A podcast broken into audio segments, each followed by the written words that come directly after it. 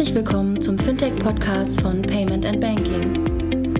In unserem wöchentlichen Podcast sprechen wir mit interessanten Köpfen aus der Branche über unsere Hauptthemen Fintech, Payment, Banking und Mobile. Ja, guten Abend zusammen zur 122. Ausgabe des Payment und Banking Fintech Podcast. Wie immer präsentiert von Stolle und Heinz Consulting aus Augsburg. Vielen Dank an die Kollegen. Ähm, das erstmal vorweg. Ich habe heute Abend zwei weibliche Gäste. Wobei die eine eigentlich nicht wirklich ein Gast ist. Ne? Also Miriam als Teil von Payment und Banking ähm, eigentlich schon häufiger dabei gewesen, ähm, aber bisher seltener ähm, so als Co-Host oder sowas im, im Podcast. Und da sehe ich dich aber heute auch so ein bisschen mit, Miriam. Du bist hier Teil von Payment und Banking und Tina als weibliche externe Verstärkung. Und ähm, damit aber auch die Hörer, die, die mich vielleicht schon so ein bisschen besser kennen aus den vorherigen Podcasts, ein bisschen besser wissen, wer ihr seid. Tina, vielleicht stellst du dich mal ganz kurz vor. Wer bist du? Was machst du? Warum tust du das? Ja, das ist eine gute Frage. Äh, weil die Rechnungen bezahlt werden müssen, ist die Antwort auf die letzte Frage. Aber ähm, Tina Dinge ist mein Name. Ich arbeite bei PayPal Deutschland und verantworte da alle später Zahlenprodukte in Anführungszeichen. Also äh, alles, wo nicht sofort Geld fließt, sondern wo, wo der Konsumentenkunde etwas Zeit hat zu bezahlen. Ein Rechnungsprodukt, ein Bezahlen nach 14 Tage Produkt und ein Ratenzahlungsprodukt, was Miriam sicherlich nicht ganz unbekannt ist. Da haben wir eine Schnitten. Miriam, dann ganz kurz zu dir. Ja, ich bin Miriam, Miriam Wohlfahrt, auch Teil von Payment Banking, aber im Hauptberuf äh, Geschäftsführerin, Gründerin von RatePay. RatePay macht auch äh, ja, später Zahlenprodukte wie Rechnungskauf, Ratenkauf, Lastschrift. Das ist das, was wir machen und deshalb haben wir da einige Schnittmengen, glaube ich, ja. Also das Lustige ist, äh, dass wir ja darüber hinaus noch eine weitere Gemeinsamkeit haben. Das wisst ihr beide möglicherweise noch nicht, aber ich weiß es von euch beiden, dass irgendwie ein ganz schrecklicher Ort in der Mitte von Deutschland, Remscheid, irgendwie auch in, aller, aller, in, in unser aller Leben irgendwie eine Rolle spielt. Lustig, ne? Ja. Miriam, was hat das, was hast du mit Rem? Ich glaube, Andrea und ich, wir sind da beide geboren, du auch? Nein, ich bin da nicht geboren, aber mein Patenonkel, der hat dort gewohnt und ich war dort immer in Ferien. Ja, ich habe meine Sommerferien. Oh mein Gott. Also, ja, also so ab vier oder fünf Jahre und auch lustigerweise musste ich da, ich habe da nochmal drüber nachgedacht, weil das war so auch für mich immer so mit acht war ich da mit meiner Cousine dort zusammen in Ferien und das war für mich immer super cool, weil wir durften dort immer alleine unterwegs sein. Dann sind wir immer in die Alleestraße gegangen und sind dort alleine ins Kino gegangen. Ja, also ich habe da echt lustige. Ich kann mich auch noch genau an dieses Kino in Remscheid erinnern. Das war an so einem Berg, der so nach oben ging. Ja. Auf der Allee-Straße im Metropol. Mhm. das ist echt, ja, deshalb, ich war da sehr, sehr häufig. Also viele Jahre lang, eigentlich so bis ich ein Teenager wurde eigentlich. Bis dahin bin ich da immer in den Sommerferien, mindestens zwei oder drei Wochen gewesen. Lustig, ne? Aber das soll eigentlich gar nicht unser Thema sein. und auch nicht ähm, das Thema, was euch eigentlich sonst noch eint, was ihr beide gerade schon angedeutet habt, das Thema Ratenkauf oder wie hast du es gerade gesagt, Tina? Ähm, das Thema, wenn ihr raten, ja, du hast, glaube ich, gesagt, wenn jemand irgendwie später bezahlen will oder so, ne? Du hast es irgendwie so ein bisschen allgemeiner, allgemeiner gesagt. Sondern anders für diese Runde war eigentlich ein Bild, ne? das ich am Montagabend ähm, auf Facebook gepostet habe. Ähm, da gab es eine Auftaktsitzung ähm, eines neuen Gremiums beim, beim Bankenverband. Und die Teilnehmerliste war wirklich, also waren echt tolle Leute da. Ähm, und dann fiel mir aber auf, als ich das dann mir angeguckt habe, dass am Anfang ähm, dieser, dieser Teilnehmerliste immer nur ein Wort stand, nämlich Herr. Und das waren irgendwie 27 Leute. Und es war keine Frau weit und breit. Und Tina, du hast das gesehen, ne? Ja, genau. Ja, ich habe das gesehen und ich fand das, und ich fand es auch gut, dass du das, dass es auch dir aufgefallen ist. Du bist ja auch ein Herr, da kann man ja einfach sich als Gleicher unter Gleichen fühlen und das leicht übersehen. Ne? Hast du aber nicht. Stimmt. Ja. Nee, habe ich nicht. Habe ich nicht und habe es auch angesprochen in der Runde, ehrlich gesagt. Ähm, und ähm, also auch danach nochmal beim Abendessen und ähm, ist dann irgendwie auch allen ein bisschen aufgefallen. Ähm, kann man natürlich nicht ad hoc, ad, ad hoc ändern, aber es wurde dann durchaus ähm, besprochen und möglicherweise hat es dann auch eine Folge. Also was ist unser Thema? So ein bisschen dieses Thema Diversity, äh, Diversität, äh, Diversity. Ähm, und ich habe gerade mal ganz kurz bei, bei Wikipedia nachgeschlagen, damit, äh, damit das möglicherweise nicht die Menschen tun, die das Thema noch nicht gehört haben, aber hoffentlich haben es mittlerweile auch die meisten Menschen, äh, Menschen gehört. Diversity Management ähm, ist sozusagen Vielfaltsmanagement und ist Teil des Personalwesens, wenn man das sozusagen so definiert und wird meist im Sinne von soziale Vielfalt konstruktiv nutzen verwendet. Was sagt ihr dazu? Was ist es für euch oder was ist sozusagen euch aufgefallen, als ich dieses Bild mit 27 Herren gepostet habe? Lustig, lustigerweise, André, wusste ich gar nicht, dass du das auf Facebook gepostet hast. Ich habe mich nämlich auch schon gewundert, dass du da diesen Facebook, dass du den Podcast ins Leben gerufen hast. Ich hatte nämlich lustigerweise dieses Bild bei Twitter gesehen vom Bankenverband und habe das bei Bankenverband kommentiert. Auch dieses ja. Bild. Und ich habe einfach da reingeschrieben, ein bisschen Diversität würde dem ganz gut tun, glaube ich. Ich weiß nicht mehr so ganz genau. Daraufhin hat mir Sven Koschinowski geantwortet mit einem Bild von vielen verschiedenen Hautfarben. Und habe ich gedacht, mhm. eigentlich hat er ja recht. Also ich finde ja Diversität oder Diversity ist ja eigentlich die Vielfalt, also äh, andere Glaubensrichtungen, andere Hautfarben, egal was, Frauen, äh, andere, äh, ich sag jetzt mal heterosexuelle, homosexuelle, egal. Ähm, es geht einfach darum, Vielfalt zuzulassen. Aber es wird häufig im Kontext ja nur mit Frauen benutzt, ja, also dass man eben sagt, Vielfalt sind auch Frauen. Aber irgendwie ist es ja auch traurig, unter diesem äh, was anderes zu sein. Aber im Wesentlichen, wenn man darüber spricht, glaube ich schon, man will einfach sagen, okay, wir brauchen mehr Frauen. Äh, das glaube ich auch, aber Diversität ist mehr, ja, als rein Frauen. Ja, absolut. Tina, äh, was, ja, was, was, hast du du es gefunden hast? Als ich ich habe gesagt, ach ja, halt schon wieder, ne? Also nichts Neues. Ähm, so, weil das ist so die Norm. Das ist eigentlich das, was man als was Frau als Frau so erwartet eigentlich. Und Mann, Frau ist ja ganz erfreut, wenn es dann tatsächlich mal äh, weibliche Menschen auf dem Podium äh, gibt, äh, die teilnehmen dürfen äh, oder eben da Gründungsmitglieder sind. Du suchst ja als Frau irgendwie Vorbilder oder Anknüpfungspunkte, ja. Und wenn da niemand ist, der so ist wie du, wieso sollst du dich mit irgendwas äh, identifizieren? Und mir haben das gerade gesagt, so Diversität zuzulassen. Ähm, das ist ja sogar, also ich meine, McKinsey hat, glaube ich, zum zehnten Mal die äh, Women Matter-Studie äh, dieses Jahr veröffentlicht. Ja? Und es gibt unzählige Studien, die nachweisen, dass wenn du ein diverses Team hast, was die Gesellschaft abbildet, also eigentlich deine Kunden um dich herum, die du bedienen möchtest, ja, dann wird dein Unternehmen erfolgreicher sein. Also ein krass äh, greifbares Argument, das man muss sich aus Fairnessgründen, schön wäre es, wenn das trotzdem auch noch mitspielen würde, aber man kann ganz aus ganz ökonomischen Gründen sagen, ich muss ein diverses Führungsteam haben und das muss sich von oben bis nach unten durchziehen.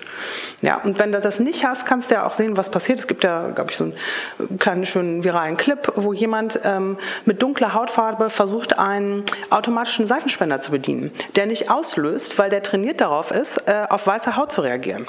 Ja? Also da hat kein diverses Team irgendwas gebaut sondern da haben weiße Menschen was für weiße Menschen gebaut. Und das kommt dann dabei raus. Aber liegt es momentan bei uns? Also meine, wir, wir kommen ja alle drei aus, ähm, aus, einer, aus einer Branche, die halt viel mit Finanzen zu tun hat. Und äh, liegt es an der Branche? Also ich meine, äh, meine Frau zum Beispiel ist Zahnärztin ne? und da ist das Thema Diversität, ähm, das, das ist da total, ja wahrscheinlich ist es da schon fast wieder andersrum. Das ist schon fast mittlerweile äh, fast wieder ein reiner Frauenberuf geworden. Wenn ich mich daran erinnere, in meiner Jugend waren alle Zahnärzte eigentlich in Anführungszeichen noch Männer. Ähm, jetzt ist es ja nahezu umgekehrt. Und äh, wenn ich bei denen in die, in die Praxis gehe, da laufen nur Frauen rum. Ähm, liegt es also bei uns an der Branche oder ist es irgendwie etwas Branchenspezifisches, dass da irgendwie nur äh, oder mehr Frauen, mehr Männer sind? Und, und ist, warum klappt das nicht vernünftig mit einem Mix? Immer so in der Finanzbranche ist ja durchaus so gewachsen, wenn du einfach die Strukturen anguckst. Ähm, der wenn die Finanzbranche vor, was weiß ich, 20, 30 Jahren, da gab es noch keine jüngeren Unternehmen, nur die älteren Unternehmen, Banken mit klassischen Vorständen, dort hattest du einfach keine Frauen. Ne? Das ist einfach so. Das ist natürlich auch das Problem, dass du in den Führungspositionen sehr, sehr wenige Frauen hast und dadurch sind auch wenige nachgekommen und je weniger du in diesen Branchen überhaupt hast, desto ähm, sag mal, schlechter kommen die Frauen hinterher. Was so die Zahnärzte angeht, ist eigentlich eine gute Frage. Warum hat sich das so eigentlich dort geändert? Ich weiß es nicht. Vielleicht. Weißt du, weißt du, was meine These war? Ich habe gestern Abend, ähm, weil ich so im, im Vorfeld ähm, unserer Runde heute Abend, habe ich gestern Abend, war eine, war eine Bekannte bei uns ähm, zu, zu, Besuch und ähm, die macht HR für, eine großen, für einen großen Versicherer. Und mit der habe ich auch darüber gesprochen. Und ähm, da war das irgendwie so, dass sie sagte, wahrscheinlich liegt es einfach daran, dass es ähm, eher so ein Einzelding ist, wo du sozusagen deine, das Umfeld dir selber gestalten kannst ja. und deine, deine, deine Werte, das, was dir sozusagen wichtig ist, ähm, selber bestimmen kannst. Und ähm, da ist sozusagen Netzwerk nicht wichtig, ja, und, und da gibt es irgendwie auch nicht so die Clubs, die typischen, so die Boys Clubs oder sowas, wenn man das so nennen, nennen mag. Du kannst deine eigenen Anreizsysteme auch schaffen und deshalb ist es möglicherweise perfekt für ja, stimmt. Menschen, die irgendwie äh, vielleicht dann nicht die klassischen Werte in den Vordergrund stellen, wie es möglicherweise sonst in so einer ja, alteingesessenen Branche wie dem Finanzwesen ist. Äh, Tina, wie, wie, siehst du das? Du hast gerade gesagt, äh, auch, oder du hast das gerade geschrieben hier unten ähm, in, in, unserem Skript auch. Äh, warum müssen eigentlich immer nur Frauen sich in Anführungszeichen ändern, wenn ich das einfach mal so, so salopp mhm. sage? Warum, warum, warum, warum machen nicht Männer auch was dafür?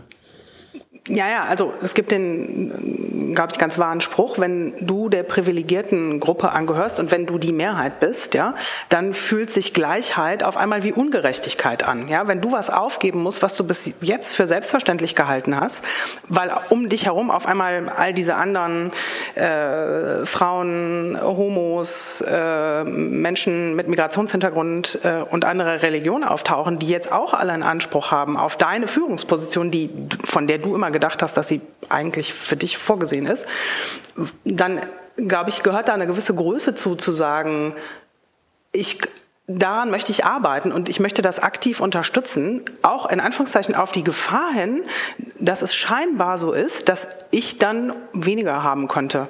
Das ist sehr emotional. Also, weißt du, wenn ich, ne, ich muss ja, warum arbeitest du als Mann an Diversität, wenn was ist dein Antrieb? Wenn du sagst, ich verstehe die ökonomischen Gründe oder ich verstehe die Fairheitsgründe, letzteres ist ein ganz, finde ich, ganz, da muss man gewisse Größe für haben, das zu tun. Äh, die ökonomischen Gründe, glaube ich, wenn du ein Vorstand von einem großen Unternehmen bist, dann kannst du dich dem ähm, gar nicht entziehen, ähm, sondern musst da mit der Zeit gehen, zumindest wenn du vielleicht in den USA börsennotiert bist. Ich glaube, in, den, in Deutschland kannst du dich, kannst du immer noch härter sagen, das ist kein Thema für uns. Ne? Wie es auch in diversen äh, ähm, Sitzungen äh, diverser großer Unternehmen dokumentiert worden ist. Automobilindustrie, ja. Würdet ihr, würdet ihr sagen, äh, sowas wie eine Quote zum Beispiel macht Sinn? Ist das gut oder ist das schlecht? Ja, die Quotenfrage. So, Miriam, du zuerst oder ich zuerst? Das ist ein ganz schwieriges Thema. Ja? Also eigentlich hasse ich es. Also manchmal denke ich, also ich wollte nie eine Quotenfrau sein, weil niemand will das sein. Ich kenne keine Frau, die gerne eine Quotenfrau wäre, weil sie es alle ganz schlimm finden. Aber, aber, aber, aber, vor ein paar Jahren habe ich gesagt, nein, auf gar keinen Fall. Manchmal glaube ich aber tatsächlich, vielleicht muss man es doch tun in gewisser Weise, weil damit man es einfach ändert. Ja, weil solange das so ist, dass in den meisten, ich, ich komme wieder auf die Vorstände zurück in den Unternehmen, solange das so ist, dass dort vornehmlich Männer sind, deren Frauen vor allem, ich sag mal, denen den Rücken frei halten, die oft nicht so berufstätig sind, die sehen das ja gar nicht, dass es vielleicht auch anders gibt und, und, anders ist und dass es auch Frauen gibt, die richtig Lust darauf haben, auch beruflich weiterzukommen, aber die eben auch eine Familie haben wollen. Und das ist natürlich, ähm, ich glaube, solange da nicht so ein Bild ist, wenn da viele Frauen sind, Fra wenn da Frauen in der Führung sind, glaube ich, dass Frauen mehr Frauen anziehen, weil sie sich dann einfach wohler fühlen, wenn da auch Frauen sind. Deshalb glaube ich, vielleicht sogar muss man in Richtung einer Quote denken, damit einfach mal das dass da eine Änderung passiert. Ich hatte mal, ich war letztes an, an dem Weltfrauentag, war ich irgendwie eingeladen in der finnischen Botschaft und lernte auch diese finnische Botschafterin mal kennen. Äh, die hatte mir damals erzählt, dass in, in Finnland gab es das schon vor langer Zeit, also einfach dieses Gesetz, dass es dort einfach reguliert ist. Und die sagt, heute ist es überhaupt kein Thema mehr. Das ist ein natürlicher Zustand. Okay, es ist ein kleines Land und alles, da sind Dinge immer einfacher umzusetzen, aber es wird nicht mehr so hinterfragt. Aber ich glaube, es ist durchaus noch ein großes Problem, dass es einfach an zu vielen Strukturen hakt, dass die Frauen dann vielleicht die Jobs auch gar nicht kriegen. Ich hatte mich gestern auch ein bisschen vorbereitet auf unser Gespräch, habe mich unterhalten. Ich war auf einer Hochzeit gestern. Und neben mir saß eine ähm, 28-Jährige, ist jetzt Juristin, und die erzählte mir, sie hat jetzt irgendwie ganz lange einen Job gesucht, obwohl sie echt ein tolles äh, Examen gemacht hat. Und sie, hat, sie hatte so für sich das Gefühl, in den meisten Kanzleien, wo sie sich beworben hat, ist sie deshalb nicht angenommen worden, weil die Angst haben, sie wird bald schwanger. Ja. Und das fand ich schon auch ein interessantes, einen interessanten Aspekt, mal darüber nachzudenken, weil es natürlich äh, als Arbeitgeber, viele denken, Gott, wenn wir uns die Frauen hier reinholen und die werden dann bald schwanger, die sind ein potenzielles Risiko für uns. Das ist natürlich genau das Alter, in dem man anfängt, Karrieren zu machen und dann kommen immer weniger Frauen nach. Ja? Also bei mir ich, ich, hatte einen großen Vorteil. Ich hatte einen, einen Chef, der war echt sensationell früher. Mein Chef, der hat mich sehr stark ermutigt zum Thema äh, Familie und Kind und überhaupt das auch äh, ähm, mir da Gedanken drüber zu machen. Der hat damals wirklich zu mir gesagt, Miriam, wenn du jetzt nicht mal mit dem Kinderthema anfängst, dann bist du irgendwann alt und dann, dann geht das nicht mehr so und dann bist du vielleicht echt unglücklich. Da habe ich ihm aber gesagt, weißt du, ähm, ich bin in Süddeutschland aufgewachsen und war eigentlich so von meinem Weltbild her schon so irgendwie in diesem Denken drin, Kind oder Karriere. Äh, ich wollte überhaupt nicht aufhören zu arbeiten, weil es mir total viel Spaß gemacht hat. Und er hat damals gesagt, mir, ich helfe dir, ich unterstütze dich, ich gebe dir Flexibilität und äh, das schaffst du. Ja, und ich habe ja nach, nach, also als meine Tochter gekommen ist, habe ich überhaupt keine Auszeit genommen. Ich habe ja immer weitergearbeitet, aber es lag auch daran, dass er mich extrem unterstützt hat. Und ich glaube, das ist, das ist auch ein Faktor, der extrem wichtig ist. Und Tina, du zum Thema Quote? Quote? Also vor 20 Jahren hätte ich das auch abgelehnt und als unwürdig sozusagen äh, und, und gesagt, das, das, schaffe, das schaffen wir doch alle über Leistung, ja. Ähm, aber 20 Jahre später muss ich sagen, da bin ich äh, eigentlich bei dem, was Miriam gesagt hat, dass du siehst, dass sich in den Zahlen wenig geändert hat. Ähm, und dann äh, können sich alle Frauen reinhängen und Lean-In-Circle gründen, bis der Arzt kommt. Das wird nicht funktionieren. Also braucht es einmal einen Machteingriff von oben, um die Situation aufzubrechen. Und danach können sich die Dinge sozusagen selber wieder entwickeln. Wenn du einmal von einer Minderheit ungefähr 30 Prozent, eine 30 Prozent Schwelle überschritten hast, das ist auch das, was Miriam gesagt hat. Insofern hast du jetzt hier zwei langweilige Teilnehmerinnen, die der gleichen Meinung sind. Ähm, ne, dann, dann ziehen, dann, dann, dann ist das eine sichtbare Gruppe, die für ihre Interessen einstehen kann und dann zieht diese Gruppe andere Mitglieder ihrer Gruppe nach. So, und dann, dann reguliert sich das eigentlich in Anführungszeichen von selbst idealerweise. Du bist ja bei einem amerikanischen Unternehmen und da ist das Thema ja eigentlich schon ein bisschen höher gehangen. Du hast es ja auch gerade schon angedeutet, börsennotiert und, und du kannst es dir gar nicht mehr leisten, als börsennotiertes Unternehmen, als amerikanisches, eigentlich äh, dieses Thema nicht mehr zu bedienen. Ähm, merkst du das bei euch? Ist es anders als bei, bei, bei möglicherweise Kollegen, Kolleginnen, die du bei, bei, bei deutschen Unternehmen äh, kennst und siehst? Also ich, ähm, ich wüsste jetzt zwei andere Beispiele. Ein großes deutsches Unternehmen im Personenverkehr, so auf dem Boden. Ja, da äh, arbeitet eine gute Freundin von mir und ein kanadisches Unternehmen, die Züge herstellen. Das sind, natürlich ist das da ein Thema, ja, äh, in beiden äh, Unternehmen. Ähm, ich weiß aber auch, und jetzt Achtung hier, Coming Out im Podcast, meine Frau äh, engagiert sich im, im Juristinnenbund und ähm, die haben äh, Aufsichtsratssitzungen besucht, ähm, oder Quatsch, Aufsichtsratssitzungen, Jahreshauptversammlung, ähm, um die Frage zu stellen, wie sieht denn äh, die Beteiligung von weiblichen Führungskräften äh, aus? So, und was die sich teilweise als Antworten anhören müssen, würde ich sagen, kann man doch sagen, dass es große deutsche Unternehmen gibt, für die das keinen Wert zu haben scheint, zumindest nicht in den letzten, also wenn du drei Jahre zurückgehst, dann waren das ganz deutliche Aussagen, das ändert sich langsam. Also so die Lippenbekenntnisse, glaube ich, werden mehr. Was tatsächlich passiert, äh, Fragezeichen, dann hast du eine, eine Diversity-Beauftragte ne, für zwei Jahre, die soll dann da irgendwas was reißen, aber wie ist die denn ausgestattet? Äh, wie ist dieser Job ausgestattet? Was für Budget dahinter? Werden Diversity-Ziele in KPIs umgesetzt und den Leuten in die Zielvereinbarungen geschrieben? Weil nur dann, ne, nur, nur wenn ich incentiviert werde und mich dafür lang machen muss, passiert ja auch was. So aus Goodwill passiert es nicht, glaube ich. Und das Unternehmen, für das ich arbeite, sofern ich das sagen kann, ist da so ein bisschen, ich weiß nicht, schizophren fast. Also es, es wird sehr viel über das Thema gesprochen, das ist sehr prominent, das ist allen sehr bewusst. Wenn du PayPal und Diversity googelst, dann siehst du, dass letzte Woche der zweite äh, Diversity Report veröffentlicht wurde. Also das ist was, was Dan Schulman als CEO ganz offensiv pusht. Ähm, fließt das runter in KPIs? Ja, da können wir dann nochmal drüber reden, irgendwie im nächsten. Ich habe gestern mit der, mit der Anne, mit der ich über das Thema gesprochen habe, ähm, was ich ja gerade schon angedeutet habe, äh, die hat mir so ein paar Sachen gesagt, ähm, die ich einfach auch mal bei euch in die Runde werfen möchte. Sie sagte, weißt du, in so klassischen ähm, äh, Unternehmen wie bei ihr, halt Versicherungen, ne? die Anreizsysteme, die es da gibt, die sind halt total auf Männer ausgerichtet. Die sind Frauen gar nicht so viel wert. Könnt ihr das äh, nachvollziehen, dass ihr sagt, irgendwie, was so, mich lang zu machen, äh, ehrgeizig zu sein und den nächsten Schritt zu machen? Ähm, das hat ja natürlich was mit Ego zu tun, klar. Das hat irgendwie nicht, da steckt dann kein Anreizsystem hinter, aber die Anreizsysteme, die es gibt, um noch irgendwie möglicherweise mehr zu machen, sind bei denen halt so typisch monetär und manchmal sagt sie, hat sie das Gefühl, dass es die falschen sind, um Diversität zu stärken. Ja, und das und nochmal zurück, Miriam, wenn ich da nochmal den Punkt mit Kinder aufgreifen darf, da war mein Gedanke so, warum sind Kinder eigentlich immer dieses Frauenthema? Ja, okay, Frauen werden schwanger und ja, ne, bringen die dann auf die Welt so, offensichtlich, wissen wir alle.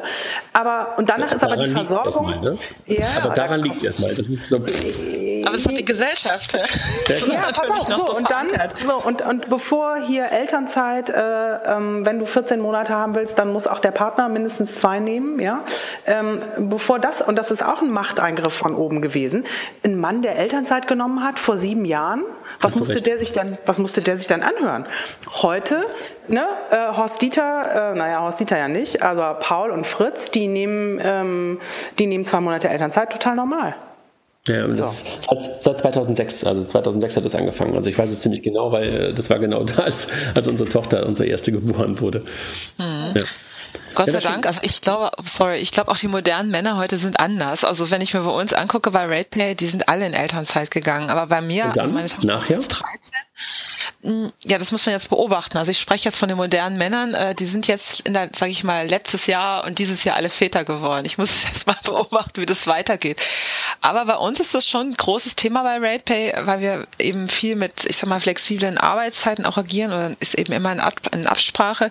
Und ich habe einige Männer, die eben auch ähm, wirklich sagen, okay, ich teile mir das mit meiner Frau. Äh, wir gucken eben, dass wir, was weiß ich, der eine geht äh, zweimal die Woche um vier, der andere auch und äh, die teilen sich das auf. Ähm, das wäre, als meine Tochter, die ist jetzt 13 zur Welt gekommen ist, wäre das nicht möglich gewesen. Also mein Mann, der war damals auch im amerikanischen Unternehmen, aber da hat niemand damals Elternzeit genommen. Es hätte, wäre so No-Go gewesen. Ja.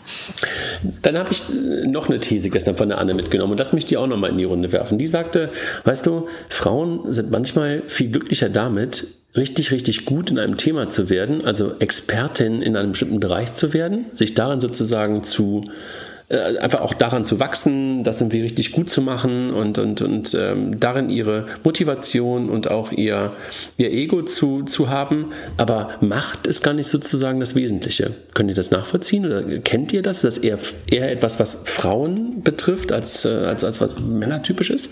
Ja, klar, wird der ja auch, wird der ja auch nicht anerzogen, ne? Mädchen, Mädchen und Jungen kannst du dir angucken, wie Kindererziehung funktioniert, wie schon Babys angesprochen werden, wenn die rosa oder blau angezogen sind. Und man kann ja nicht erkennen, ob die nun äh, äh, Jungs oder Mädchen sind, in diesem, wenn die da so kleine rosa Würmchen sind. Aber die Ansprache erfolgt total anders, wenn du annimmst, das ist ein weibliches Baby oder das ist ein männliches Baby. Und Mädchen nehmen sich bitte nicht das größere Stück vom Kuchen und die kümmern sich ein bisschen um die anderen, ne? Und, ähm, und sind bitte nicht so laut und zeigen auch ihren Ärger nicht. Und natürlich, ich würde sagen, Frauen, die so erzogen worden sind oder sich auch dem gesellschaftlichen Bild von Frauen um sie herum nicht entziehen können, ähm, für die ist Macht ein Begriff, der ist zweischneidig. Dann gibt es dieses wunderbare Buch von Sheryl Sandberg, ihr erstes, ne? Äh, das Bossy Girl. Ja? Der Mann ist durch, durchsetzungsstark, dynamisch äh, und vielleicht sogar mit dem nötigen Quäntchen äh, Aggressivität versehen. Die Frau ist bitchy, bossy und sonst irgendwas. Das exakt gleiche Verhalten wird anders beschrieben. Und da steckst du in der komischen Falle, wie navigierst du die denn? Wie, wie bleibst du denn trotzdem eine attraktive Frau in Anführungszeichen, auch wenn du auch trotzdem ein Stück von der Macht abhaben willst? Und ich weiß nicht, wie Miriam das für sich gelöst hat, aber du hast es irgendwie, glaube ich, für dich jedenfalls so, wie ich dich in dem, wie über dich geschrieben wird und gesprochen wird, wahrnehme, super aufgelöst. Aber ich weiß nicht, wie anstrengend, aber ich weiß nicht, wie anstrengend das für dich ist. Keine Ahnung. Also ehrlich gesagt, für mich ist es gar nicht so anstrengend, weil ich bin immer mit ich hatte immer tolle Kollegen und musste mich nie so als äh, Mann, Frau oder so etablieren. Also ich habe mich auch nie im Leben so gefühlt, ehrlich gesagt. Also ich hatte immer so das Glück, ähm, jetzt bin ich aber auch schon wieder bei dem Glück. Also ich bin natürlich auch ein Branchenexperte geworden irgendwie und habe eben festgestellt, dass ich gerne dann eine Sache weitertreiben würde und habe aber nie weißt du, es war bei mir nicht so, mit 20 habe ich jetzt nicht gesagt, ich möchte jetzt Gründer werden und möchte ein Unternehmen führen. Das habe ich nicht gesagt früher. Bei mir ist es eher so aus diesem, wo du eben gesagt hast, man möchte Experte für etwas werden, man möchte richtig gut in was werden. Und dann habe ich irgendwann gedacht, ich kann das auch, weil ich hatte, jetzt komme ich wieder auf meinen Chef zurück, ein Vorbild, der eben auch äh, damals ein Unternehmen gegründet hat und das recht erfolgreich gemacht hat. Und ich habe sehr eng mit dem gearbeitet und habe mir einfach nur gesagt, Mensch, eigentlich, der ist ja auch gar nicht jetzt so viel, der ist weder schlauer als ich, noch ist der, äh, ich glaube, ich kann das auch. Ja, und das ist, glaube ich, das, was einem fehlt. Und da sind wir bei diesen Vorbildern. Wenn du die nicht siehst und wenn du eben solche Männer hast, die eben sehr machtorientiert sind oder so in der Internetszene ein Oliver Samba oder hier diesen Obertypen, das sind alles so Chaka-Chaka und Statussymbole und jeder ist toller als der andere und härter als der andere. So will man ja auch nicht sein. Das ist ja überhaupt nicht das, was man selber sein möchte, ja. Ich glaube, das ist sowas. Du sagst es ähm, gerade so, Mann will so nicht sein. Vielleicht wollen ja Männer so sein. Ja, aber Frauen wollen schon, Frauen wollen schon also auch erfolgreich sein und ich glaube auch Frauen, denen macht es auch richtig Spaß, wenn, wenn die da weiterkommen im Job. Es ist nicht, dass die das nicht wollen, aber sie wollen eben oft nicht so in eine Box gesteckt werden mit dem, was man eben so gedacht hat, wie früher ein Chef aussieht. Ja, so, so die typischen Vorstände, die eben sehr männerlastig aber, sind, wie sie dastehen, so bossy-mäßig. Aber so Miriam, wenn ich, wenn ich da einmal einhaken darf, was mich dann irgendwie echt ein bisschen verwirrt, also wirklich verwirrt oder ähm, das müsst ihr mir wirklich, vielleicht könnt ihr mir das erklären. Warum wird dann gibt es dann so wenige Tech-Gründerinnen, so wenige Gründerinnen in dem Bereich, in dem wir uns äh, bewegen, wenn eigentlich der Bedarf danach ist, dass es einfach andere Führungsqualitäten, andere Führung gibt. Warum passiert das nicht? Ist einfach die mangelnde Masse? Oder was ist der Grund aus eurer Perspektive? Weil, guck mal, es gab jetzt die Studie, glaube ich, von der Comdirect zum Thema Fintechs in Deutschland. Ob das jetzt irgendwie 300 sind, 400 sind, 500, 600. Ja, das ist ja völlig wurscht. Ähm, wie viele Gründerinnen gibt es da drin? Oder wie viele Frauen im höchsten Management gibt es da drin. Das kannst du ja wirklich dummerweise an ein oder zwei Händen abzählen. Da nehme ich uns nicht aus bei Figo. Das ist schrecklich. Habt ihr eine Idee, warum das ist? Aber was glaubst du denn, warum das so ist? Bevor wir dir sagen, warum es vielleicht so ist. Naja, ich glaube, dass es auf der einen Seite natürlich teilweise etwas ist, dass du, ähm, also gerade im Bereich Tech, wenn es eine Tech-Gründung ist, dass da einfach durchaus eine mangelnde Masse an, an Frauen wirklich im Tech-Bereich, also nicht so wie wir, wir sind ja alle eher so aus der Business-Ecke kommend, ne? aber so richtig im Tech. Ähm, da gibt es, glaube ich, einfach unglaublich wenige Frauen, also, oder ich übersehe sie alle. Also wenn wir versuchen, eine Developerin mal zu bekommen, das ist ja, das ist ja wirklich wie eine Nadel im Heuhaufen. Das ist für mich ein ein Indiz dafür, woran es mangeln könnte. Ähm, also Warum? so der Pool ist schon mal kleiner, ne? Also das also hat Miriam ja eben auch genau. gesagt. So, wer wie viele Frauen studieren denn Mathe, wie viele Frauen ja, genau. studieren denn genau. Informatik? Ja? So, kannst genau. du alles, ist schwierig. Das, das, das fängt schon eine. an. Genau, das ist das eine. Ähm, warum ansonsten äh, nicht mehr ähm, Frauen, die halt, wie keine Ahnung, BWL oder irgendwas oder Jura studiert haben, dann auf den Gedanken kommen, daraus auch mal eine Gründung zu machen, also die dann nicht irgendwie der Jurist ist oder die Juristin ist oder nicht irgendwie irgendwas, was in einem klassischen Umfeld ist, sondern möglicherweise eine Gründung daraus zu machen, die auch was mit Tech zu tun hat? Ich weiß es nicht. Ich habe echt keine Antwort darauf. Also ich kann es dir wirklich nicht sagen und ich hätte gerne eine Antwort darauf. Hilf mir. Also, kann, willst du zuerst? Ja, mach nee, mal. Nee, mach du ruhig. Mach du. Okay. Ja, also ich glaube eben, es sind auch, es ist das eine Thema, es ist Tech, also wo, es fängt ja schon ganz vor, vorne an in der Schule. Ja, also Mädchen noch ein bisschen die Erziehung. Es fängt jetzt langsam an, dass es eher gleich wird, aber die Stigmen. Es hat die eine Seite, dann ist es im Studium die MINT-Fächer. Dann haben wir aber auch, wenn wir jetzt an Unternehmensgründungen denken, äh, Thema Kapitalbeschaffung. Ich glaube, das ist auch noch ein Riesenthema. Ähm, das ist, es gibt wenige weibliche VCs. Im das VC stimmt. hast du eben. Habe ich auch, auch drüber nachgedacht heute. Stimmt. Ja, du hast du hast kaum welche und auch so diese klassische ich wir hatten hier ich war auf der auf der Her Career letzte Woche und da war eine ganz interessante Diskussion die wir auch geführt haben. Warum ist es so? Es geht ja oft in diesen Pitches darum du brauchst äh, Businesspläne mit Zahlen Zahlen Zahlen. Frauen sind auch, ich glaube, ich will immer nicht so verallgemeinern sein, aber ich denke, es ist also diese ganze Kulturgesellschaft, die die Frauen darauf trimmt, die Sachen sehr perfekt zu machen. Ja? Frauen tun sich da noch ein bisschen schwerer manchmal in diesen Pitches, auch wenn es um Geld geht, weil sie das vielleicht nicht ganz so rüberbringen wie ihre männlichen Counterparts. Und solange eben bei den VCs auch eben sehr, sehr viele Männer sitzen, die die Frauen vielleicht gar nicht so verstehen, in Anführungsstrichen sage ich jetzt mal, dann kriegen die auch weniger Geld. Also das sind auch äh, harte Fakten, äh, die da letzte Woche auf den Tisch kamen, dass da deutlich weniger Geld an Frauen geht jetzt im Vergleich zu Männern. Ich weiß jetzt nicht, wie viele da anfangen. Das ist auch wieder, du hast halt viele Punkte, also die ganzen Voraussetzungen, ja. Und ich glaube, man kann das also nur heilen, indem du versuchst, in der Gesellschaft ein Mindset dafür zu entwickeln, ohne dass da nur, äh, dass, dass die Männer nur denken, alle Frauen sind hier Emanzen, die gerne eben ähm, sich dafür einsetzen, weil das ist ja auch so ein Thema, wenn man eben sich, wenn man sagt, äh, ich will dafür was tun, dann wird man als eine komische Emanze verschrien, ja, was ich dann auch total schräg finde. Das ist also einmal das Thema Mindset und dann natürlich auch äh, Thema, wie kriegt man die Mädchen dahin, dass sie in diese Berufe gehen und wenn du es von oben eben machst, du brauchst eben Chefs, also André zum Beispiel, auch mhm. du in Männerunternehmen, du müsstest eben auch gucken, was kannst du vielleicht aktiv tun, damit du mehr Frauen anziehst. Also, weil ich glaube zum Beispiel auch, es fängt ja schon an bei den Stellenbeschreibungen. Ja? Mhm. Ähm, wir, wir haben uns bei RatePay letztens gewundert, dass wir so wenig zum Beispiel ähm, Bewerberinnen bekommen haben für ein ähm, spezielles Thema. Jetzt haben wir uns auch nochmal ähm, das auch nochmal, sag mal, die Beschreibung als solches, wie die, wie, wie die Stellenbeschreibung einfach geschrieben ist. Haben wir uns mit ein paar Frauen jetzt mal zusammengesetzt bei Rape und haben gesagt, würde uns das eigentlich ansprechen als Frau? Als ist es, ist es vielleicht zu wenig weiblich, auch in der Ansprache? Das sind ja auch schon Themen.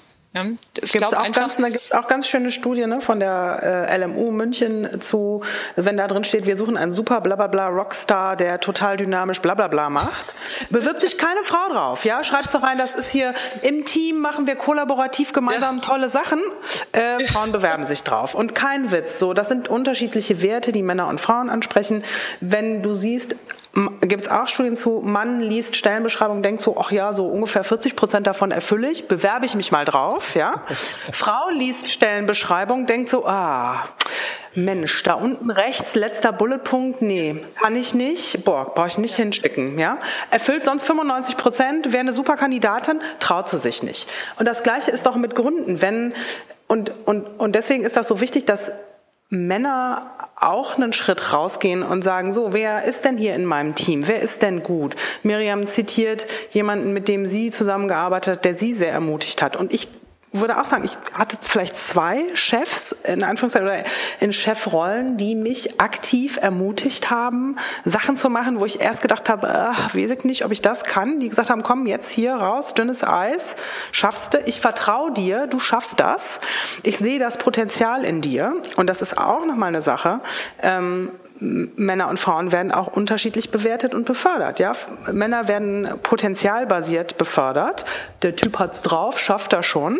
Ähm, Frauen werden performancebasiert bewertet. Hat es uns schon dreimal bewiesen? Na gut, ja dann können wir ihr den Job auch geben.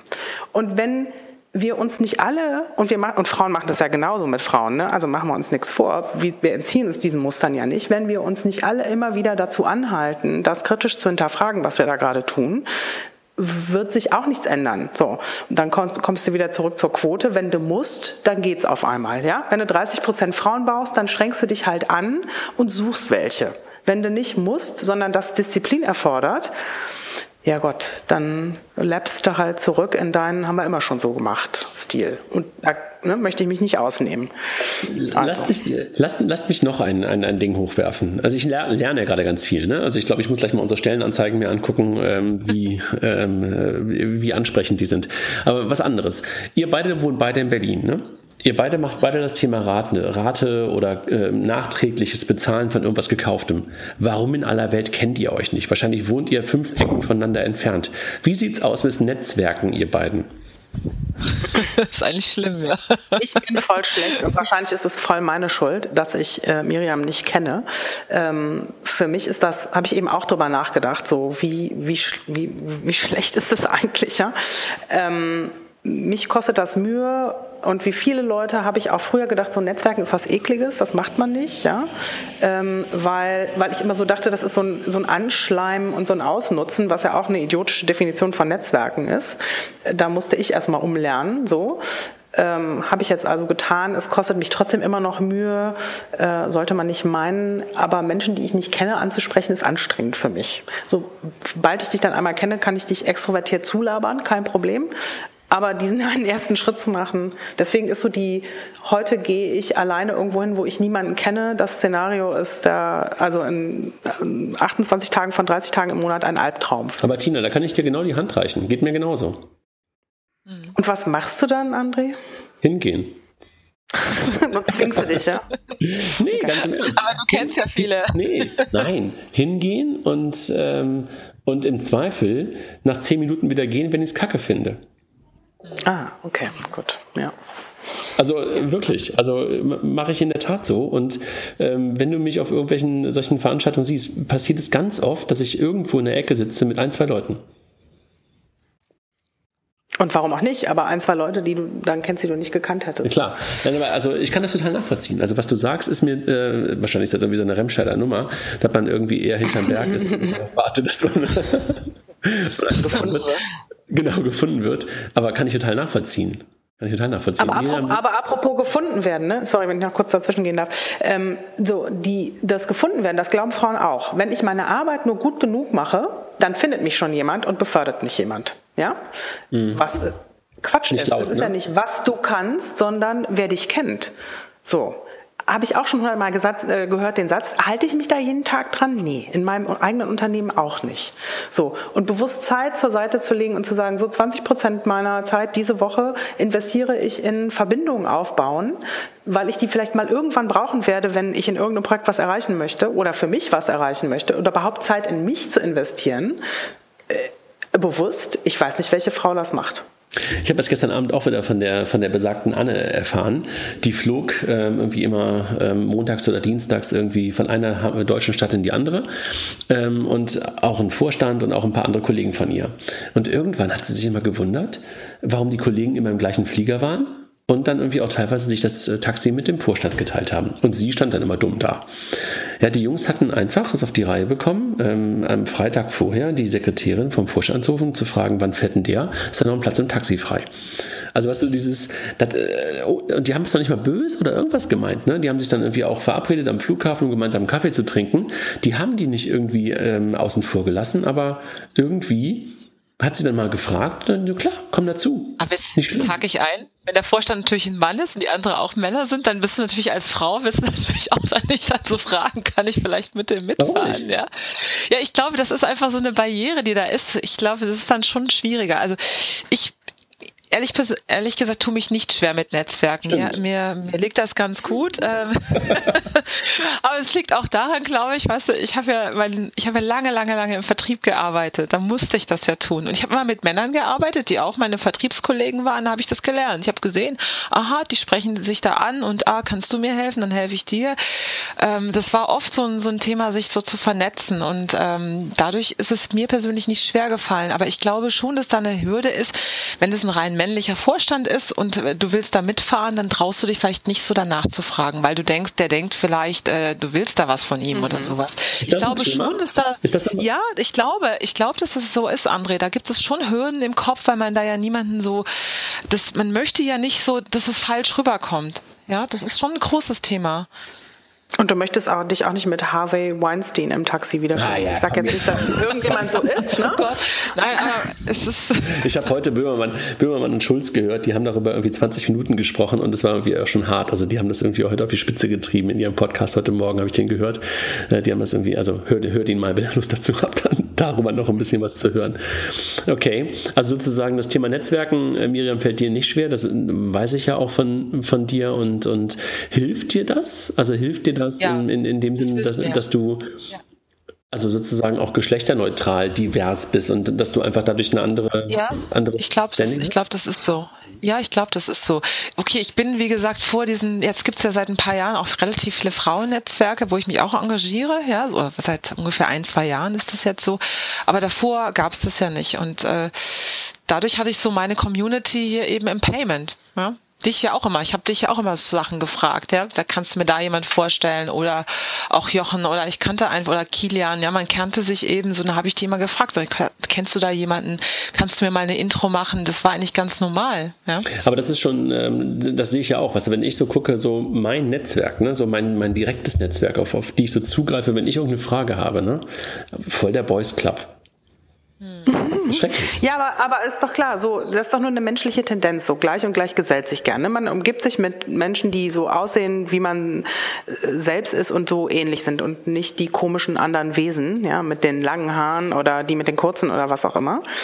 Ähm, klar geht das, glaube ich, lockerer von der Hand.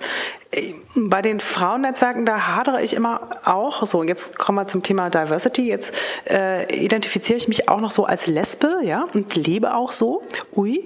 Ähm, und und dann ist, dann bin ich, dann bin ich noch anders, ja. Also selbst unter Frauen habe ich dann manchmal so das Gefühl, ach so. Aber ist doppelt, ja. aber ist zweimal anders dann nicht wieder normal? Nee, leider nicht. Also es ist nicht wie bei Mathe so zweimal. Nee, nee, nee.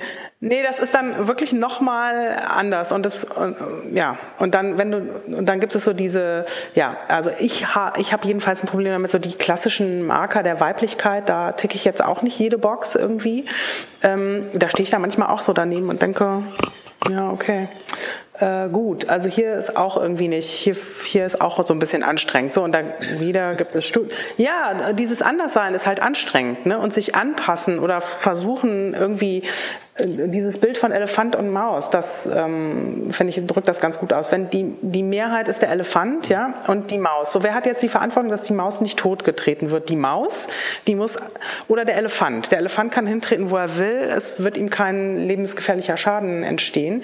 Die Maus muss, muss halt gucken, wo sie steht, ne? und immer auf den Elefanten schielen, wo der seinen Fuß hinmacht, äh, damit sie nicht zerquetscht wird. Und das ist einfach extra viel Energie, die dafür drauf geht.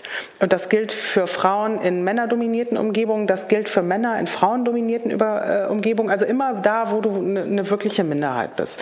Und dann ist es die Aufgabe des Elefanten, die Tür aufzumachen oder zu sagen, wo stelle ich hier meinen Fuß hin, dass diese arme Maus nicht 95 Prozent ihrer Energie nur auf Überleben verwenden muss, um es überspitzt zu sagen. Ist das ein bisschen so die Frage, die du, die du, die du ja auch schon oder die ich vorhin mal auch gesagt habe und die du auch gestellt hast? Ähm, was erwartest du also sozusagen von einem Elefanten? Also was erwartest du, wenn man mal jetzt Männer als Elefanten bezeichnet? In dem ganzen, in dem ganzen Umfeld.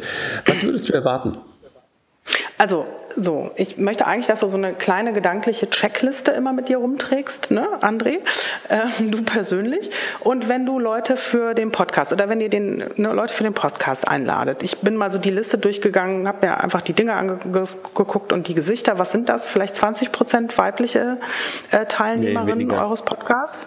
Ja, oder weniger. weniger. So, dann da gibt es bestimmt andere interessante Frauen, die auch was zu sagen haben. Vielleicht kennt die noch nicht jeder, aber find doch mal, findet doch mal welche oder lasst euch von Miriam welche empfehlen, ja? Versucht doch mal, setzt euch doch mal für 2018 selber ein KPI, so x Prozent Frauen im Podcast. Geht doch. Also ich schafft das bestimmt. Ich habe es zur letzten Becks gemacht. Ich habe gesagt, mein Panel muss 50-50 sein. Also zur nächsten Becks nächste Woche habe ich immerhin geschafft. Ja, großartig. So und äh, und es gibt nee wirklich und es gibt äh, Kollegen von mir, die die bei einem Veranstalter angerufen haben und gesagt haben, wie viele Frauen sitzen mit mir auf dem Podium? Keine eine. Gut, dann komme ich nicht. Dafür empfehle ich Ihnen eine Kollegin, die kommt. Das mache ja? ich aber auch. So. Das mache ich in der Tat, mache ich wirklich auch. Ähm, und mache das ganz, ganz häufig, dass ich dann ähm, zwei, drei, zwei, drei Kolleginnen von mir ähm, ganz bewusst, also auch ganz egal, ob ich vorher gefragt habe, ob da schon, schon andere Frauen sind, weil ich dann auch immer sage, so ich möchte gerne, dass wir halt irgendwie auch an, äh, ja, sag mal, weibliche Gesichter haben und dass nicht immer nur einer draußen ist, sondern das einfach, das mache ich, mache ich aber auch. Das, das tue ich. Also die, die Checkliste mache ich schon mal einen Haken hinter. Gut, dann kannst du deine Stellenausschreibung nochmal von deinen Kolleginnen durchlesen lassen demnächst. Äh, du kannst überhaupt in deinem eigenen Unternehmen gucken, wie und wo fördert ihr Frauen, wo äh, denkt ihr mal, also wo kreierst du bewusst mal Situationen, wo du weißt, so jetzt schiebe ich die mal nach vorne, ich glaube, die kann das, die traut sich das vielleicht aber selber nicht und ich bestärke die da. Also, ne, das, ich, wenn das einfach mehr passieren würde, äh, glaube ich, wären das. Wenn ich aber jetzt sage, ich mache da gar keinen Unterschied, ist das so falsch? So, jetzt war die Verbindung weg. Du hast bestimmt was Schlaues gesagt. Aber ihr habt hier sogar eine gute Frauenquote, ich sagte gerade, Tina, ich sagte gerade, ja. ähm, wenn ich aber jetzt sage, ich mache da gar keinen Unterschied zwischen Frau und Mann, sondern... Äh, Glaube ich dir nicht. Also ich hm. glaube dir, glaube ich auch nicht. das machst du unbewusst. Das, das registrierst du gar nicht. Verstehe ich. Verstehe ja? ich. Also. Mhm. Miriam, du hast gerade über unsere gute Frauenquote gesprochen, die ich gar nicht. Ja, ihr habt ja eine gute Frauenquote, oder? Also, wir haben eine okay Frauenquote. Also gut ist Also, aber für die, für die Fintech-Szene, sag ich mal, habt ihr eine gute, ja. Und ihr habt wenigstens ein paar Frauen, also wie Cornelia und Nadia, die durchaus auch immer wieder so präsent sind. Ja, das haben die anderen nicht, wüsste ich nicht. Also ganz, ganz viele haben das nicht. Das ist schon mal, das ist schon echt, was ich, also man kennt die Frauen bei euch. Das ist schon mal, das finde ich ja schon mal echt was Positives. Ja, ja das stimmt. Also, ähm, aber da können wir mit Sicherheit noch, noch, noch besser werden. Aber und sonst? Also, was würdet ihr, ähm, die Frage auch an dich, Miriam, was würdest du dir, ich meine, du, du bist selber Chefin, aber was, was würdest du dir von, von Männern möglicherweise wünschen oder was hast du erlebt von Männern, die dich in die Lage versetzt haben, auch so weit zu kommen, in Anführungszeichen, wie du, wie du es gekommen bist. Du hast es gerade schon gesagt von einem ehemaligen Chef, der das irgendwie beim, beim Thema Kinderkriegen ähm, sehr stark unterstützt hat. Was, was ist es sonst, was du möglicherweise dir wünschen würdest? So, ich habe für mich, ich finde manchmal, für mich ist die Frage, dieses Frau-Mann ist dann manchmal schwer zu beantworten für meine persönliche Situation. Ja, muss ich sagen, nein, weil es ist natürlich so, der Werdegang dahin, es, es war natürlich, ich habe mit vielen Männern im Team gearbeitet, aber ich habe immer sehr, sehr gutes, kumpelhaftes Verhältnis zu denen gehabt. Ich bin nie irgendwie schlecht behandelt worden. Man hat mir nie das Gefühl gegeben, äh, ich kann nicht weiterkommen, weil ich eine Frau bin. Aber das Umfeld hat eben auch gepasst. Also deshalb kann ich für mich persönlich nicht sagen, ich bin in irgendeiner Form benachteiligt worden. Nee, hm. das gab es nicht. Ich habe auch ganz wenig, ehrlich gesagt, ich habe auch nie irgendwelche Situationen gehabt, außer da war ich noch jünger. Also ich hatte schon skurrile Situationen in meinem Berufsleben, aber das war noch vor der Payment-Zeit. Ich habe ja im Vertrieb gearbeitet, davor in der Reisebranche. Da hatte ich mal einen Kundentermin, da war ich so noch recht jung und äh, bin mal da in einer Firma gewesen. Da kam ich dann dahin, da war dann der Seniorchef und Juniorchef und Seniorchef sagte, ja, er hätte jetzt auch mal den Juniorchef eingeladen, weil ähm, sie wussten, da kommt eine attraktive Dame und jetzt gibt's auch einen Cognac zu trinken und ich so, huch. Oh. ja, also das ist das Krasseste, was mir je passiert ist. Aber das habe ich dann, ich habe gedacht, okay, das löst du jetzt irgendwie und, und lachst drüber und denkst, naja, komm, was soll ich jetzt hier groß sagen? Ich gehe jetzt hier raus und denk nur, oh, ihr spinnt ja wohl. Aber ähm, das ist das Einzige, was ich jemals so erlebt habe, was irgendwie komisch war. Aber ansonsten ist mir eigentlich nie, sind mir nie Steine in den Weg gelegt worden. Ich hatte wirklich, ich kann immer nur jedem persönlich raten, wenn du einen Job hast, der dir nicht gefällt und wo du mit Leuten zusammenarbeitest, die dir nicht gut tun, dann geh da weg. Und das ist egal, ob das jetzt Frau oder Mann ist, ja. Und äh, das ist, glaube ich, dass man verharrt zu sehr manchmal in Situationen, die nicht gut sind für einen und das sollte man nicht tun, also wenn man das Gefühl hat. Das war meine persönliches, aber und es hat nichts mit männlich oder weiblich zu also, tun. Also das heißt, was ich jetzt mitnehme von euch bisher, was ich mitnehme ist Bewusstsein. Also das ist sozusagen ja. das eine. Ähm, dann Frauen einfach immer dann, äh, wenn, also Bewusstsein führt auch dazu, dass man Frauen, die im Firmen schon da sind, möglicherweise mal genauso bewertet wie Männer. Tina, habe ich gerade von dir gehört, weil man Frauen immer danach bewertet, was sie schon geleistet haben und weniger nach ihrem, was da noch kommen könnte. Dann darauf achten, dass man auch mal Stellenausschreibungen, Jobs, ähm, Aufgaben, möglicherweise Projekte ähm, nicht typisch nach, nach, nach, nach Männerprinzipien äh, sozusagen gestaltet. Ähm, dann das Thema Frauen viel mehr auf die Bühne, viel mehr in die Sichtbarkeit zu bekommen. Ähm, was habe ich denn noch mit, mitgenommen bisher? Was habe ich denn bisher? Also, dass ihr natürlich mehr netzwerken müsst. Miriam weniger, Tina schon. Ja, das. Mhm. ähm, und dass man möglicherweise, und dass man möglicherweise auch über, ganz kurz noch, noch über, über Anreizsysteme nachdenkt, ähm, in Firmen, dass man nicht immer nur möglicherweise das Monetäre in den Vordergrund drückt, was Frauen ja auch wichtig ist, vernünftig und gutes Geld zu verdienen, aber dass man auch noch über andere Anreizsysteme nachdenkt. Das habe ich bisher mitgenommen und dass wir selber, zum Beispiel jetzt bei Payment und Banking, als Vorbild vorangehen und sagen, jo, wir haben unsere ähm, Diversity-Quote ähm, und die besteht zum Beispiel darin, dass wir, dass Miriam ab nächstes Jahr zum Beispiel jeden zweiten oder jeden dritten Podcast hostet. Da haben wir schon mal sozusagen immer einen, einen weiblichen oh. Host. Ähm, und, und darüber hinaus laden wir halt irgendwie mindestens jeden zweiten oder jeden dritten äh, Podcast eine Frau ein. Das habe ich, das habe ich bisher mitgenommen. Habe ich was vergessen? Ich habe noch einen Tipp. Ja, ich habe noch einen Tipp, weil ich echt darüber nachgedacht habe, nochmal über hier meinen Chef.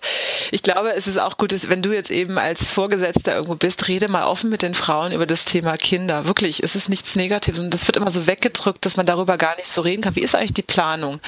Ja, vielleicht kannst du auch als Chef irgendwie mit deinen Mitarbeiterinnen mal darüber reden, wie ist das eigentlich? Und das auch mal signalisiert wird, dass die auch verstehen, dass die merken, du bist vielleicht anders, als äh, man sich das vielleicht so vorstellt, dass da vielleicht auch keine Angst davor ist, auch mal mit dir darüber zu reden, wie könnte dann eine Familienplanung aussehen, dass man trotzdem weiterhin erfolgreich arbeiten kann. Ja? So, und das ist, und also, genau, dann da lasse den Worten Taten folgen, damit dir dann auch geglaubt wird.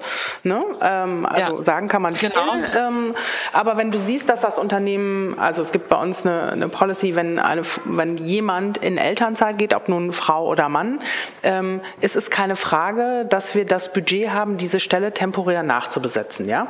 Und dann sagen Leute immer so, oh, das geht aber nur bis zum bestimmten Level und wenn das dann eine Führungsposition ist, dann geht das nicht, bla bla bla. Das ist ja auch Quatsch. Ne? Wenn man ein bisschen kreativer darüber nachdenkt, kann man ein Team auch für ein Jahr lang anders aufstellen. Das gibt anderen Leuten die Chance, was auszuprobieren. Man kann ähm, das Budget für die temporäre Verstärkung in eine andere Rolle stecken, nicht in exakt dieselbe vielleicht. Und die Frau oder der Mann, der dann zurückkehrt, der die dann zurückkehrt nach einem Jahr, findet wieder zurück ins Arbeitsleben. Und das machst du dreimal oder zweimal und dann glauben dir die Leute auch, dass es wirklich geht und dass es nicht die die Kinderabstrafe ist, ne? Oder überhaupt schon die, oh Gott, sie ist äh, 29 gerade, haben sie geheiratet, alles klar, die macht's noch ein Jahr, ja, und dann ist sie weg. So, wenn du so schon denkst und dann anfängst, Frauen zu übersehen, ähm, Du, du, haust dir eine Axt ins Bein eigentlich. Also wenn du das, wenn du das machst, wie gerade beschrieben, ich glaube, du kannst so ein attraktiver Arbeitgeber sein. Und Frauen, die in Teilzeit arbeiten wollen, ich, die Mütter sind aber trotzdem noch was reißen wollen im Job, das sind die tollsten Kolleginnen teilweise. Das weiß ich, Tina. Die also hauen, ganz, ganz im Ernst. Also die hauen ja Sachen raus, da fällt dir nichts zu ein, ne? Ja, das weiß ich, weil, In, die einfach, weil, weil, sie einfach konzentriert und, und äh, ja. genau darauf ausgerichtet sind und wissen, ich habe irgendwie sechs Stunden Zeit heute und in der Zeit muss ich den Kram machen und ja. äh, habe ich, hab ich genauso schon erlebt. Ich habe ja dann auch noch eine andere Motivation. Ich habe ja hier auch selber zwei kleine, zwei kleine Frauen, die irgendwann halt irgendwie auch ähm, in, in den Beruf rein, äh, reingehen und hoffentlich halt möglicherweise dann schon andere Voraussetzungen haben, als wir sie irgendwie vorgefunden haben oder in, in denen wir gerade leben. Also insofern habe ich ja nochmal eine doppelte und ähm, dreifache Motivation, das genauso zu tun. Ähm, ja, was haben wir bisher, was, was haben wir noch vergessen? Also außer, dass ich jetzt ein paar Dinge sozusagen in mein Pflichtenheft ähm, für das Jahr 2018 schon mal geschrieben bekommen habe, aber ein, am, am, besten morgen schon anfangen, klar. Ähm, was haben wir noch vergessen? Was, was wollt ihr noch mit, mitgeben zu dem Thema? Ach so, das ist, glaube ich, äh, auch für Männer toll. Ja, ich glaube, wenn sich unsere Gesellschaft äh, ändert in eine Gesellschaft, in der auch der Chef nicht mehr der 100-Stunden-Mann sein muss, der sonst kein Leben mehr hat und einfach nur noch Block hat, bis er umfällt, ist das doch auch für Männer ein Zugewinn. Ja, wenn wir alle etwas flexibler sind in der Gestaltung von dem, was wir sein dürfen. Ähm, so, du bist ja auch nicht nur äh, Chef eines Unternehmens, du bist auch Vater, du hast bestimmt auch irgendwelche Hobbys. Ach ja, du fährst Fahrrad wie ein Verrückter und läufst, das braucht auch Zeit, das möchtest du auch gerne machen. So, und wenn wir das alle gemeinsam hinkriegen, dann, dann ich glaube, dann ist das auch dieses Win-Win, aber so ist es, ne? Ist dann doch vielleicht ein für alle. ja, und wenn wir nochmal, du hast eben so schön angefangen, the mix that matters, ja, ich finde das also immer eines, eines der besten Sachen überhaupt, damit zu argumentieren ich sage es immer so, bei uns ist es so, die, unsere Kunden sind ja auch weiblich. Also gerade im E-Commerce, wenn ich dann oft in, mit, so, mit Kunden von uns äh, zusammentreffe, so E-Commerce-Shops, oft sind die männlich, die können sich oft gar nicht so richtig vorstellen, dass die Frauen andere Bedürfnisse haben als die Männer. Und das finde ich echt immer, manchmal ist es echt wichtig, das immer mal zu hinterfragen, dass es da einfach anders ist. Und deshalb, du verstehst deine Kunden sehr viel besser, wenn du wenn du eben so eine Mischung hast. Ja, weil ich glaube, Frauen und Männer reden einfach anders. Frauen und Männer sind manchmal unterschiedlich, natürlich nicht immer, ich will es nicht immer verallgemeinern, aber ähm, aus eigener Erfahrung, Jesper und ich, also Jesper, mein Co-GF, wir sind sowas von unterschiedlich, aber das ist wirklich hervorragend, weil wir, wir haben viele Dinge, an denen wir uns reiben, aber im Positiven. Ja, er ist extrem strukturiert, ich bin das nicht so. Ähm, er ist, es ist einfach so, ich kann auch nichts dafür, aber ich habe immer ganz, ganz viele Ideen und Netzwerke gerne, das kann er nicht so. Also er hat halt andere Themen und ich glaube, das funktioniert einfach unheimlich gut, dieses Zusammenspiel, ja, dieses einfach, diese unterschiedlichen Gedanken, die man hat, wie man auch ein Unternehmen führen kann. Und gerade so in Zukunft, ja, wir, wir, es ist eben anders, wenn, jetzt wir wieder Digitalisierung, dieses blöde Wort, aber äh, ähm, ich glaube, wir müssen äh, ganz anders auch diese, diese empathischen Dinge, ähm, die müssen wir auch besser machen in Zukunft. Das ist extrem wichtig und das, das ist eine Stärke auch gerade, glaube ich, ich möchte jetzt hier wieder nicht verallgemeinern sein, aber ich glaube häufig, dass Frauen da an, auf der Empathie-Seite da äh, eine besondere Stärke Komm. besitzen. Ach doch, das glaube ich schon. Dieses gute Bauchgefühl. ich glaube, das ist ich glaube, es ist stärker ausgeprägt. Das sagt meine Erfahrung. Ja, so. Ja, Tina, siehst du das auch so? Äh, und ob das nun Nature oder Nurture ist, ist ja auch egal. Ähm, ich würde das tendenziell unterschreiben. Das, ja, das ist ein Wert, mit dem Frauen mehr anfangen können, der uns auch, ja, der uns anerzogen wird, der von uns verlangt wird, ja, das Kümmern und so. Und ich glaube, da kann man als Mann manchmal äh, weniger empathisch sein und trotzdem finden es alle noch okay. Jetzt habt ihr mir gerade die Gründe dafür gegeben, warum Frauen dann manchmal dann doch eher in die Kindererziehungszeit reingeschoben werden. Nein, nein, also es war ein blöder, blöder Spruch, aber ähm, da braucht man das ja auch. Da braucht man ja auch so viel Bauchgefühl, so viel Empathie. Das merke ich ja manchmal auch, dass ich. Nee, da aber das kann man ja, das kannst du doch lernen. So, nein, das, Empathie äh, kannst du nicht lernen. Empathie doch, das kannst du lernen. Findest Nein. du? Ja, das kannst du lernen. Du kannst ja. dich doch bewusst fragen, warum reagiert dieser Mensch gerade so, was beschäftigt den oder die, äh, ja, ja, okay, verstehe, deswegen regt sie sich, er sich so auf, aha, aha.